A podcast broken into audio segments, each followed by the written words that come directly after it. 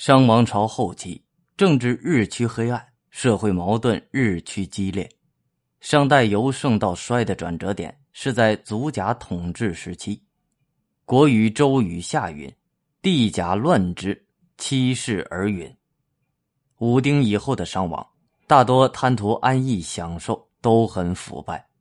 如《尚书·无义篇》云：“自时绝后立王，生则易，生则易。”不知稼穑之艰难，不闻小人之劳，唯耽乐之从。自食绝后，一往或克寿，或十年，或七八年，或五六年，或三四年。就是说，祖庚以后的七八代，由于他们生于深宫，长于妇人之手，不肯躬亲嫁色，养出一批荒淫的、沉湎于酒色的纨绔子弟，其在位年数。多则十余年，少则仅三四年。商纣王是一个有名的暴君，他骄奢淫逸，后赋税以十路台之钱而营巨桥之粟，大修宫室台榭，扩大王都范围，南据朝歌，北据邯郸及沙丘，皆为离宫别馆，在宫殿中声色犬马，与宠妃妲己。以酒为耻，悬肉为恋，终日饮酒作乐。为满足奢侈生活的需要，商纣王在经济上加紧搜刮，使广大民众生活在死亡线上，社会动荡不安，民怨沸腾，甚至出现了把商王祭祀上帝祖先的牛羊肉等祭品都抢光吃光的现象。小民方兴，相为敌仇，意思是说。平民普遍起来与殷商统治阶级为敌的意思。如条如堂，如沸如羹。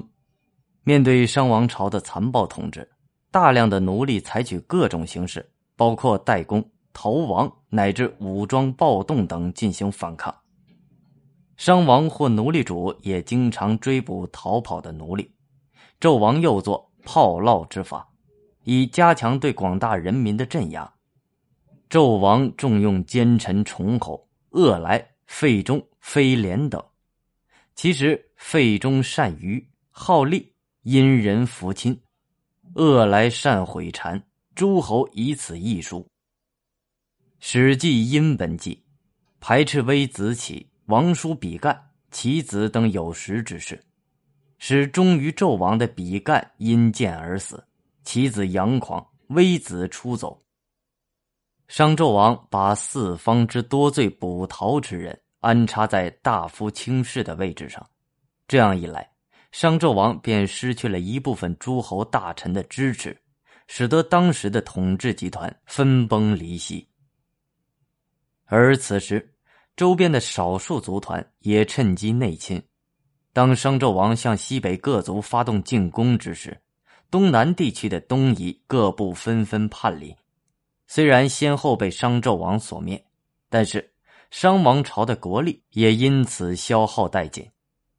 如《左传》昭公十一年所说：“纣克东夷而陨其身。”商的属国周在西边兴起，国势日渐强大。曾经长期服从于商王国的周族，此时也拉拢了一些小国，壮大自己的力量。后来的周人说：“文王三分天下有其二，当去世时不远。”此时的商王朝内外交困，风雨飘摇，即将被周朝灭掉。微子是纣王之兄，他形容这种可怕的情景时感慨道：“今因其沦丧，若涉大水，其无金牙。”盛极一时的商王朝走到了历史尽头。